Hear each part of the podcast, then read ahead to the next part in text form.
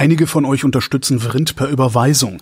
Dummerweise macht meine alte Bank dicht und ich habe eine neue Kontonummer. Die findet ihr auf vrind.de. Danke für eure Unterstützung.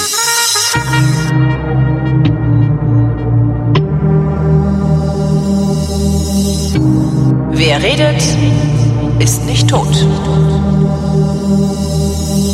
Willkommen zum Geschichtsunterricht mit Matthias von Hellfeld. Willkommen, Matthias von Hellfeld.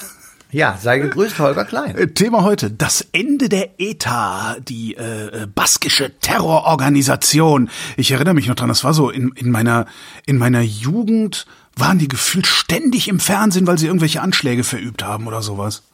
Ja, das ist richtig. Die haben auch tatsächlich unentwegt irgendwelche Anschläge verübt, wie du das so richtig formuliert hast. Gegen wen? Ähm, also was, was, was wollten die?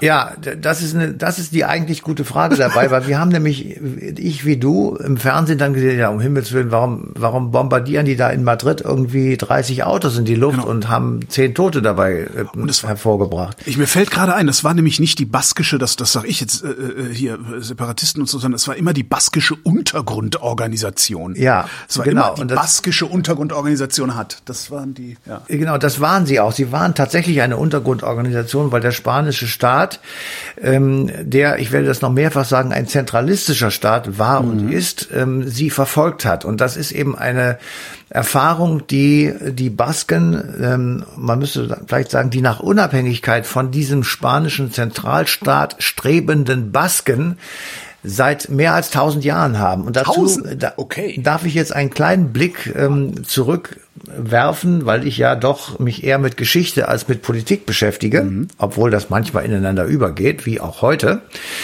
Also, wenn wir versuchen, das zu verstehen, dann können wir, wenn wir möchten, zurückblicken bis ins Jahr 1076. Und noch ein bisschen davor, 711, 711 äh, besetzen äh, die Mauren, also Muslime, äh, Spanien, die Halbinsel. Mhm. Und zwar ähm, von Norden Spaniens bis ähm, also bis nach Gibraltar sowieso, aber ganz oben im Norden und im Süden des heutigen Frankreichs, also das ist sozusagen Pyrenäengegend, ja. Ähm, da lebten damals schon die Basken und äh, die konnten tatsächlich mit ähm, einigen kleineren Gebieten immer erreichen, dass sie von den Mauren, die auf dem restlichen Spanien äh, saßen oder im restlichen Spanien saßen, ähm, ich sag mal, unabhängig oder eigenständig blieben. Mhm. Also zum Beispiel das Königreich Navarra. Und ähm, da könnte man einfach sagen, ursprünglich hieß es übrigens Pamplona, Königreich Pamplona. Das kennt vielleicht auch noch jemand ja. so als Begriff. Ähm, und wir können sagen, dass ähm, dort, ich sag mal, so eine letzte christlich geprägte spanische Enklave geblieben ist, bestehend aus drei Königreichen, Königreich Leon, Königreich Navarra, Kastilien und Barcelona. Das ist ganz wichtig. Also, das ist das, was wir heute im Norden Spaniens finden oder unterhalb, ähm, ich sag mal, unterhalb der Pyrenäen. Ja. So, und jetzt hatte ich eben gesagt 1076.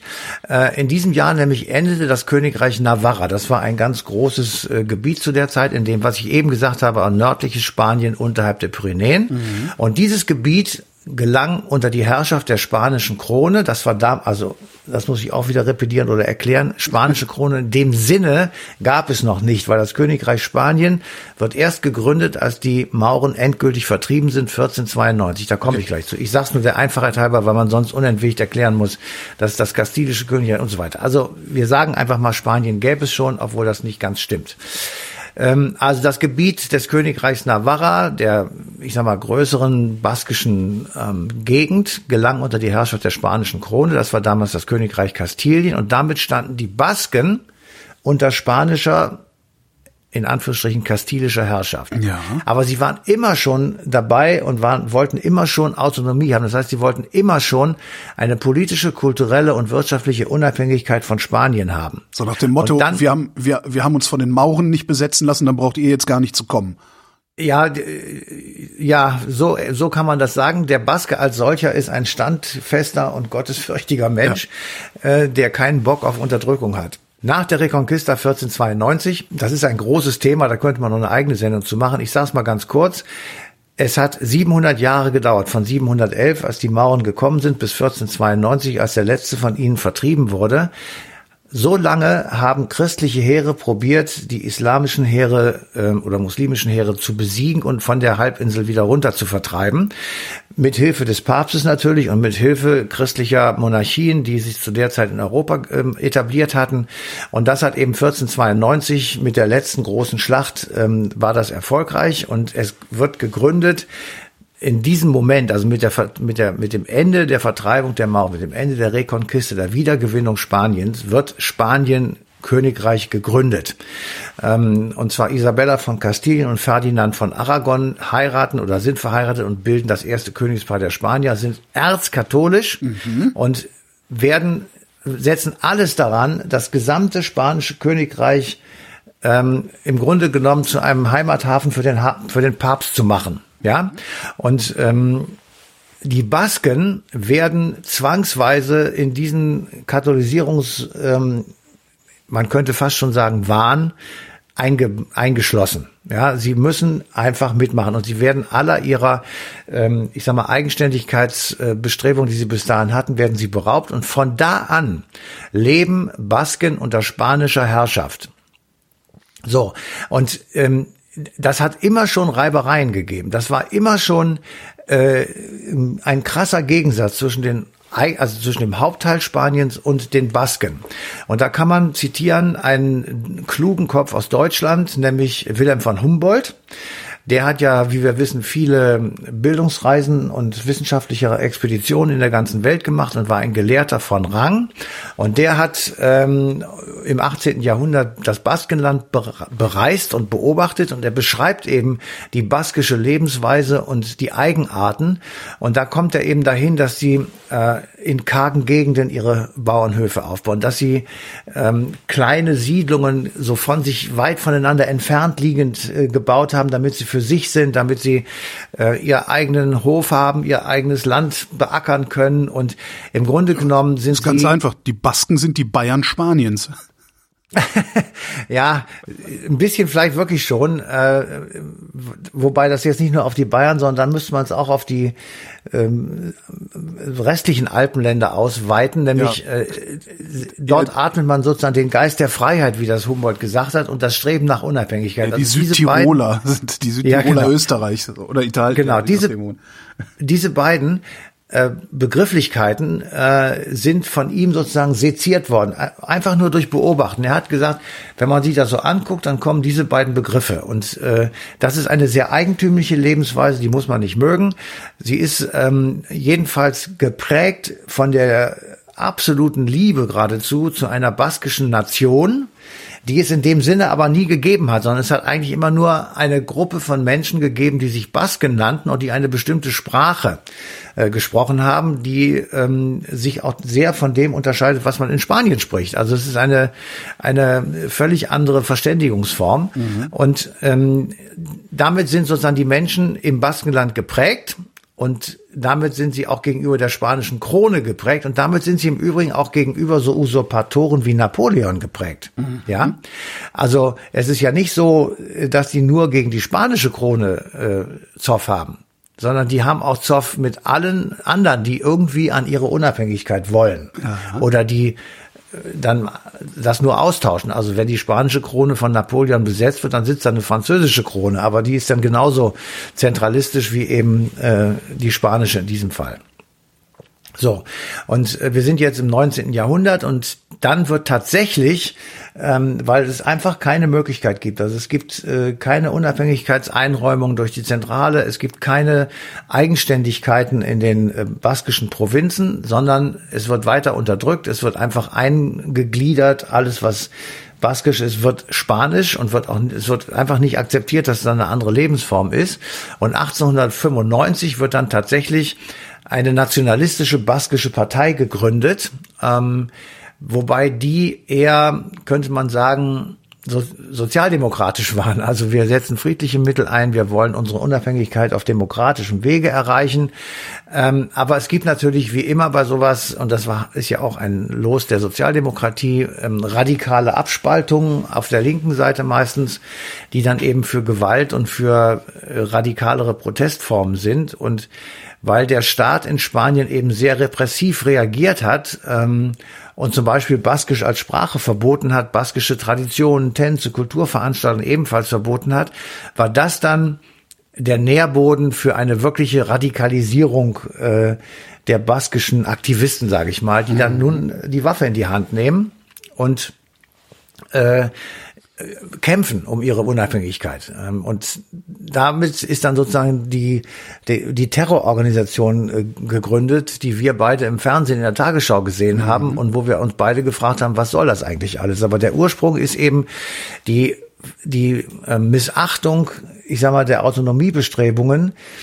Man hat gar nicht probiert, irgendwie eine Form zu finden, wie man vielleicht mit Autonomiegewährung ja. die Einheit des spanischen Staates hätte erreichen können oder erhalten können, sondern man hat einfach unterdrückt und verboten und damit sehr viel Widerstand hervorgerufen. Die haben sich aber schon als sozialistisch verstanden, ne? Ja, natürlich. Das ist eine linke, ähm, ja. eine linke Organisation sozusagen. Und ähm, der Anfang war sozialdemokratisch und die Abspaltung war eben links oder dann ja.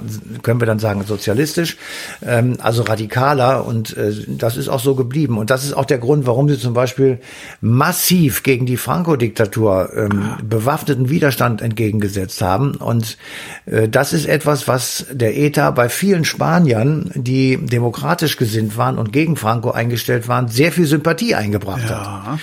Ähm, also der Kampf der ETA gegen Franco hat viele Spanier beeindruckt. Ähm, aber natürlich gab es auch viele Spanier, die das als blanken Terror gesehen haben. Und äh, nach wie vor äh, das sozusagen abgelehnt haben. Ähm, aber als die Franco-Diktatur zu Ende war, das ist ja eigentlich das, das Spannende, wo wir zwei dann auch im Fernsehen die Tagesschauberichte gesehen haben, also ich sag mal Mitte der 70er, Anfang der 80er, ähm, wo dann der Übergang zur Demokratie in Spanien durch Juan Carlos maßgeblich beeinflusst äh, durchgeführt wurde, gab es auf einmal Autonomie im Baskenland. Und da gab es ähm, relativ weitreichende Autonomie so, sogar und dementsprechend hat sich die ETA gespalten, nämlich in eine legale Partei, in Aha. eine legale demokratische Partei mit, mit fast 20 Prozent im baskischen Regionalparlament und in einen bewaffneten Teil. Und dieser bewaffnete Teil machte immer weiter, weil er eben, ich sag mal, den ganzen Kuchen haben wollte und nicht, äh, nicht nur so ein Teil, so, so, so ein bisschen Autonomie, sondern sie wollten halt mehr. Mhm. Und dagegen ist dann äh, der spanische Staat, der zu der Zeit, also 70er, 80er Jahre von Sozialisten gestellt wurde, die Regierung wirklich massiv vorgegangen. Also es gab richtig Todesschwadrone gegen ETA-Politiker. Es gab äh, Funktionäre, die auf offener Straße umgebracht wurden. Ähm, es, es wurden äh, Leute umgebracht, weil sie die ETA irgendwie unterstützt haben äh, und so weiter. Aber das provozierte nur diesen unendlich hochschaukelnden Gegenterror mit Autobomben, mit Attentaten und ähm, Anschlägen. Ja. Es wurden Waffenruhen ausgehandelt, die dann wieder gebrochen wurden und ähm, es gab Antiterrorpakte und die Batasuna, also die Partei der ETA, äh, die wurden dann teilweise verboten und dann hat die ETA irgendwann aufgegeben. 2004 verkündeten sie eine Waffenruhe und Ende des Terrors. Drei Jahre später gab es wieder äh, Terroranschläge und 2010 beginnt dann ein Prozess, der letztendlich 2018 in dem offiziellen Ende der ETA äh, endet oder mündet. Ähm, das heißt, die ETA verkündet von sich selber, wie der einst die RAF, die Rote ja. Armee-Fraktion in Deutschland, wir stellen unsere Aktivitäten ein, uns gibt es nicht mehr, wir werden keine Anschläge mehr verüben und wir stellen unsere Tätigkeiten ein. Ähm, so, und das passt auch so ein bisschen zu anderen äh, teilweise bewaffneten Autonomie-Geschichten, äh, die wir in Europa haben, also die IRA in Nordirland. Der Südtirol-Konflikt wurde, das war schon vorher, ähm, der war auch sehr, sehr gewalttätig, der war vorher schon ausgehandelt, beendet worden. Und es hörten auf, diese vielen unbewaffneten äh, Autonomiebestrebungen und wanderten sozusagen in die Parlamente, nämlich in Schottland zum Beispiel, mhm. ähm, dann im sogenannten Padanien, das ist im Norden Italiens äh, mit der Lega Nord. Dann Katalonien haben wir gerade schon genannt, in Spanien, wo du natürlich auch große Demonstrationen hast, aber du hast nicht diesen irrsinnigen Terror, der da stattgefunden hat. Mhm. Und äh, in Flandern und so weiter. Also damit ist das so ein bisschen, ähm, ja, wie soll ich sagen, hat sich ein bisschen eingepegelt. War, war, das so eine, das was war so eine Phase, oder? Oder was war das? Also ja, das war der Versuch. Ja, es war eine Phase. Ähm, eine historische Phase man, irgendwie. Ja, genau, genau. Man kann ja auch sagen, nach dem Ende des Zweiten Weltkrieges, also immer nach solchen Zeitenwenden, ja. Gibt's natürlich ich sag mal, die Möglichkeit, in Anführungsstrichen, dass alles neu gemacht wird, dass man einfach alle Probleme, die bisher da waren, mit einem Stach, Schlag löst und ausradiert. Und das machst du dann und natürlich, versuchst es auch gerne mit Terror, ne? Und versuchst es mit Terror, beziehungsweise wenn das dann nicht gelingt. Also wir könnten zum Beispiel sagen, nach dem Wiener Kongress mhm. ähm, 1815, da waren viele Deutsche, die national gesinnt waren, was damals kein Schimpfwort war, ähm, sauer, weil die einfach gesagt haben, wir, wir kriegen wieder keinen Staat. Und natürlich sind dann viele Leute losgegangen und haben sich ein Messer gekauft. Und natürlich ja. sind, äh, sind da dann letztendlich auch die Vorläufer zu sehen für die Märzforderungen für die Deutsche Revolution von 1848. Also insofern ähm, kann man das schon verstehen. Und äh, was heißt verstehen? Man kann es nachvollziehen. Ähm, aber wahrscheinlich ist es so, dass nach solchen großen Ereignissen wie eben dem Zweiten Weltkrieg dann eben Probleme liegen bleiben und Dinge nicht gelöst werden, die dann eruptiv werden. Das kann ich mir schon, das, da kann man schon Beispiele für finden. Und dann aber irgendwann äh, auch wieder aufhören. Also irgendwann hört die Gewalt dann auch wieder auf. Kann man, kann man daraus mal wieder so einer meiner großen Würfe. Ähm, es, es, es jäht sich ja dieses Jahr auch, äh, 20, wir haben dieses Jahr 20 Jahre US-Überfall auf den Irak. Ähm, und der, der Irak ist ja nach wie vor äh, von, von Terror gebeutelt und geschüttelt. Kann man daraus ableiten, dass es da möglicherweise irgendwann dann auch mal, dass da Ruhe einkehren wird und dass sie ihre, ihre ich sag mal, Regionalkonflikte ähm, zivilisiert verhandeln werden? Ganz sicher. Ganz sicher, weil ähm, du kannst nicht, du kannst nicht 150 Jahre Terror machen, das geht nicht. Also auch der Krieg in der Ukraine wird aufhören, ähm, das, das ist so. Aber die Frage ist einfach mit welchem Ergebnis. Und ja. wenn der, wenn die Unruhe in, im Irak, also das ist ja ein ein dysfunktionaler Staat geworden ja. durch den Angriff der Amerikaner und äh, durch das, durch einfach du lässt das Land in den Ruinen zurück und gehst, tschüss. Damit ist ja klar, wer, wer dann das Sagen hat dort und ist auch klar, wie das dann regiert wird und was das für Konsequenzen hat.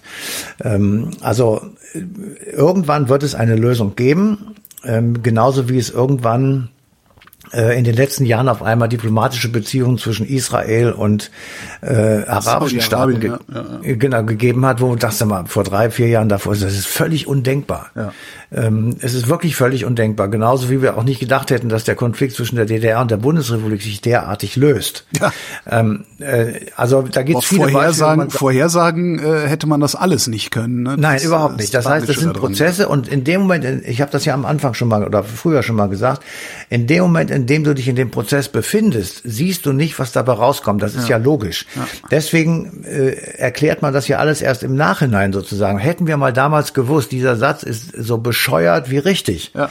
Hätten wir tatsächlich gewusst, was Wladimir Putin 2014 in Minsk eigentlich im Schilde führt, hätten wir schon 2015 äh, spätestens die Reißleine gezogen mhm. mit Nord Stream 1, 2, 3, 4, 5 ja. und so weiter. Ja, ähm, aber das ist eben, da kann man dann nur hinterher sagen, ja, das waren alles Idioten, die das damals gemacht haben. Das ist aber auch sinnlos, weil das waren keine Idioten und sie haben es nicht mit Absicht gemacht, sondern sie waren in einem Prozess und dieser Prozess ist heute historisch, damals war er politisch und du kannst Politik nur sozusagen machen, indem du versuchst, Güterabwägung zu betreiben. Mhm.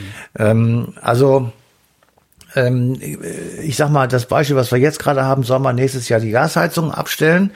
Ähm, da sagt man dann, äh, soll man eine Übergangszeit machen oder nicht? Ja. Und da musst du abwägen. Nein, ich mache keine, weil ich das Klima retten will, oder ich mache eine, weil ich den sozialen Frieden erhalten will. Oder wenn ich den sozialen Frieden erhalten und das Klima abstellen will, dann muss ich soziale Ausgleichsmaßnahmen machen. Genau. So, das, Wie viel sozialen Frieden will ich erhalten, kann man auch noch genau, fragen. Genau, das weißt du erst später. Und insofern also bist du auch hierbei ähm, bist das ist ja gerade das, das Schöne an Geschichte sozusagen. Du kannst nachgucken, ähm, wenn du Glück hast, äh, wie ist es denn früher gemacht worden? Und ähm, wir, wir hätten tatsächlich, oder wir sehen jetzt sozusagen, wenn man nochmal, um auf die Ukraine zu kommen, was ja unser eigentliches momentanes Hauptproblem ist, ja.